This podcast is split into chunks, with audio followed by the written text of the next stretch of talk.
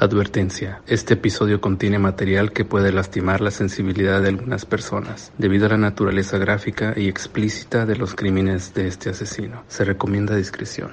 Quizás la tienda nupcial más misteriosa y famosa está en Chihuahua. En la tienda, conocida como La Popular, se encuentra la novia más bonita de Chihuahua. Bienvenidos a Juego de Asesinos.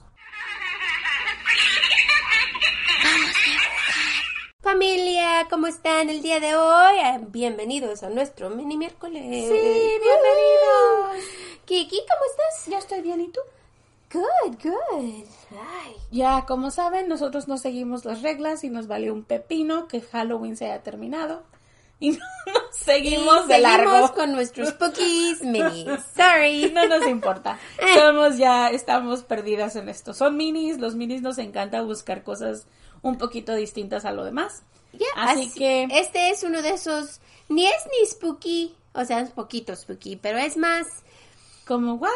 Es más como, ya, no, no se trata de asesinos seriales, se trata más de una historia que pasa por muchos años en México y la hemos escuchado varias veces, hasta en el grupo que tenemos en Facebook. Y nos han dejado como para pedirnos la que la hagamos, así que Ya, así que Aquí aquí, está. La vamos a hacer para ustedes. Ojalá les gusten. Si a ustedes han visitado a esta, a esta novia tan, fotos, please. tan linda, por favor, mándenos fotos. Nuestros chicos que nos haces- están escuchando de México, si están cercas, please, den- mándenos una foto. Sí, nos encantaría. Yes, así que ahora un poquito de housekeeping. Ojalá y estén siguiéndonos y ojalá no hayan tenido problemas con el con la app Ujú, Con la mudanza, ya y con la saben, mudanza. hay que descargársela para poder escuchar todos los episodios completos. Yes. Y estamos agradecidos con ustedes por seguirnos y por seguir aquí. Los queremos muchísimo. Sí. Así que ahora empezamos a cantar nuestra canción. No somos profesionales, No somos locutores, ni narradoras, ni investigadoras, ni abogados, ni policías. ni especialistas de ningún tipo. Solo dos simples mortales a las que le gusta mucho el true crime. Y hacemos muchísimo research para los casos que aquí se presentan. Usamos Spanglish porque nos fluye. Este podcast es una combinación extraña entre true crime y risas, Y no, no nos reímos del crimen. ni de las víctimas. Nope. Nos reímos de nuestros malos ejemplos. Son muy malos. Ay, siempre. Tonterías. All the time. Mala pronunciación. That's me. Entre otras cosas. Si en algún momento creen que la risa y el true crime no van de la mano, No somos el podcast para ti. Sorry. lo sentimos, no te vamos a gustar, No. Pero te agradecemos que hayas intentado. Y esperemos que encuentres el podcast de tu agrado dentro de la plataforma en la que nos escuchas. ¿Qué es? iVox. Yo soy Marta. Y yo soy Kiki. ¿Están listos? Vamos a jugar. Durante casi 90 años, este maniquí increíblemente realista de la tienda de novias La Popular ha seducido a visitantes de todas las partes del mundo. La pálida piel del maniquí, sus manos venosas, las arrugas en las palmas y sus uñas desgastadas hacen que muchas personas estén más que convencidas que la Pascualita como la conocen popularmente la gente, no es en realidad un muñeco, sino un cadáver embalsamado en perfecto estado de conservación. La Pascualita o la Chonita apareció por primera vez en las vidrieras de la conocida tienda el 25 de marzo de 1930.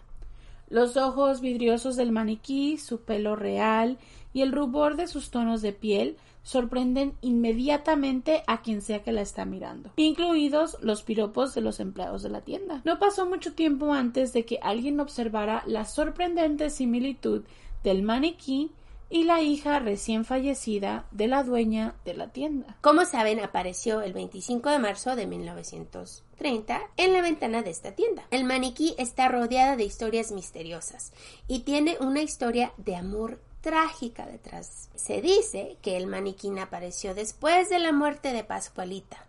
Pascualita era una joven de la ciudad que padecía de epilepsia. Sin embargo, era feliz porque estaba a punto de casarse con su amado. Él era un taxista de la ciudad. El día de su boda mataron a su novio y cuando ella se enteró, le dio un ataque y se murió. Según la leyenda, Pascuala Esparza, la dueña de la tienda, tenía una hermosa hija. Trágicamente, el día de su boda, una araña viuda negra la picó y ella murió. Pascuala Esparza se quedó tan afectada por la, por la pérdida de su hija que quiso preservar el cuerpo.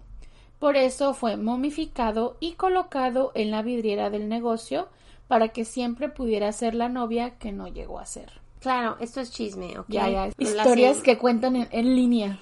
ajá, y siguen y siguen y siguen y años después las siguen contando. Con la propagación de los rumores, los lugares se sintieron pues molestos y la propietaria comenzó a recibir llamadas telefónicas de acoso. Pascuala Esparza negó la acusación. La pascuerita no era más que un maniquí, muy elaborado y bien hecho, dijo ella. Pero fue demasiado tarde, nadie le creía. No, es que esto de los Es que cuando empieza el chisme y las historias, ahí queda. Ya no puedes borrarlo jamás, o sea, se lo pasan entre uno y otro y ya cuando acuerdas el chisme ya cambió completamente. Pues miren, aquí la tenemos la historia muchísimos años después. Así que con los años la historia se ha vuelto más y más imaginativa, como las supuestas visitas nocturnas de un mago francés enfermo de amor que le llevó de nuevo a la vida, y desde entonces baila con ella toda la noche bebiendo y celebrando el poco tiempo que pueden estar juntos. También existen otras serie de cuentos que son muy espeluznantes, de que la mirada de ella sigue a los clientes cuando se acercan a la tienda o que cambia de posición cuando nadie la está mirando. Y claro, ustedes han visto esos cuadros en la pared que los siguen, que parecen que le siguen los esos cuadros. Me too. Pues así es ella, pero no se está moviendo, ¿ok? Eso es la imaginación que nos está jugando trucos. es Marta. Tal vez el actual propietario de la tienda, Mario González, le encanta mantener la vida de esta leyenda. Dos veces por semana su ropa se cambia tras las cortinas porque pues tenemos que darle discreción, ¿no? Claro, claro. se dice que solo a unos pocos empleados cercanos y de confianza se les permite vestirla y desvestirla. Un empleado que la vio desnuda cree que el cuerpo no era el de un maniquí, los verdaderos creyentes dejan flores y velas fuera de la tienda y otros tributos. Para algunos, la Pascualita ha alcanzado el estatus de una santa. Se dice que en sus pies suceden los milagros. I mean, la fe está donde tú la pongas. Right, sí es cierto. Y creo que, y creo que es, es, hasta cierto punto es bonito cuando tienes leyendas vivas. Right, y algo porque, porque es algo ok, es un poquito mórbido, te lo dejo ahí, pero, pero igual es como una leyenda y la gente la puede mirar y se cuentan historias y historias y lo bueno es que el dueño de la tienda lo sigue, lo sigue el... alimentando el, alimentando el, mismo... Sí, sí, Las, las cabezas, las historias y todo eso de la gente. Mario González disfruta de la fama y la gente que viene a ver a la Pascualita en la tienda y pues tiene la, intención de que siga siendo de la misma forma. En la ventana detrás de la cual se coloca el maniquí se muestra con orgullo las palabras la casa de Pascualita. Cuando se le preguntó si la novia es realmente una momia, él solo sonrió y sacudió la cabeza. ¿Que sí es cierto? Mucha gente cree que lo es, pero realmente no podría decirlo. Así que ya saben, chicos. Si ustedes la han visto, si ustedes saben de ella, viven si por ahí, viven por ahí, mándenos fotos, vayan a verla y díganos cómo es, porque igual hemos visto muchísimas historias sobre la Pascualita. Es un maniquí muy muy lindo, eso sí. Claro que se le miran los años porque es un maniquí pues, que, ya, está viejito, ¿no? Pero igual la historia sigue y sigue y pues cada vez que la cuentan y cada vez que, que la miramos se les da una nueva vida y se, la, se cuenta con amor. Y eso de Romeo y Julieta, que dos, dos chicos enamorados murieron casi al mismo tiempo, pues sigue con la Pascualita, ¿no? Sigue la historia esa romántica. Así que, si la han visto, por favor, déjenos saber. Ajá. Y así termina esta historia. Y vamos a contestar unas cuantas preguntas que ustedes mismos nos hicieron cuando puse el post en el grupo de Facebook después de decirles que el hot dog era un sándwich. Ah, y yo gané, gracias chicos, porque yo tengo la razón y Kiki no. Loser. I stand alone. It's okay. I don't mind it. David Luguri pregunta, ¿cuál es el asesino que admirarían por su inteligencia? A ver, Marta. No creo que admirarían. Puso admirarían entre comillas. Ya, admirarían entre comillas. Am, por su inteligencia, inteligencia, Ya, Kemper. Kemper. Tiene que ser Tiene Kemper. que ser Kemper. Ese Kemper hombre es increíblemente extraño en cuanto a extraño, pero es el su mente. Ya. más inteligente de todos los asesinos en serie.